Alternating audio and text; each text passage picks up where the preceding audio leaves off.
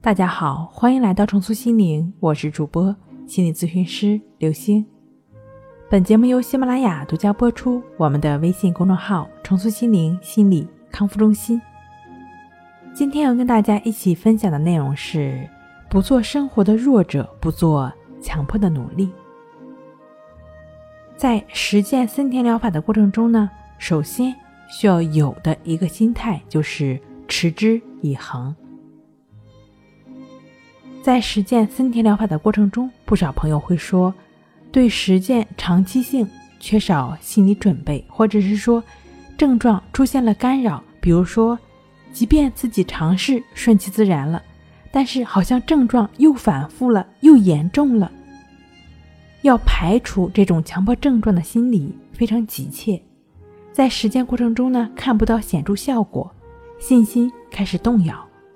对森田疗法所倡导的顺其自然、无为而为的思想产生了怀疑。其实，因为强迫观念的顽固不化，要想一蹴而就就是不现实的。这种不健康的思维模式，也不是一天两天形成的。想要真正的来改变这种方式，也是需要一个循序渐进的过程。在实践过程中。症状不可避免的会出现一些反复，这是正常的现象。在实践中需要时间，实践要贯穿于时间的始终。症状反反复复，不知道有多少次，但是无论多少次都不要再纠缠下去，就只是自己跟自己比，你会发现自己的确变化很大。只有自己长期坚持不懈的去实践，才能得到改善。虽然有些方面还是脆弱的，但是我们也不能灰心，因为这就是成长的过程。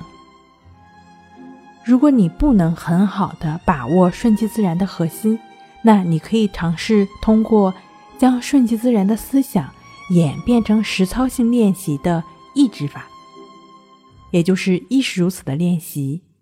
这个练习的方法可以听一下一句话治好强迫症的音频。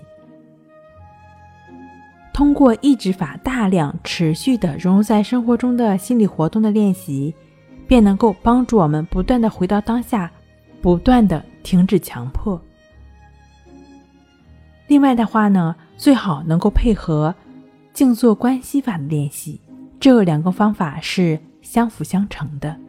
静坐观息法的练习方法呢，可以参见一下《淡定是修炼出来的》一书。这两个方法的核心都是觉知和平等心，也就是说，知道但不去参与它，持续的不去参与，也就是持续在当下的过程。在当下的心，一定是平和与安详的。在当下呢，强迫的问题也就被。自然瓦解了，我们也就能够恢复淡定的生活了。很多朋友通过这两个方法的大量持续练习，已经有了不错的改善，相信也能够帮助到你。好了，今天跟您分享到这儿，那我们下期再见。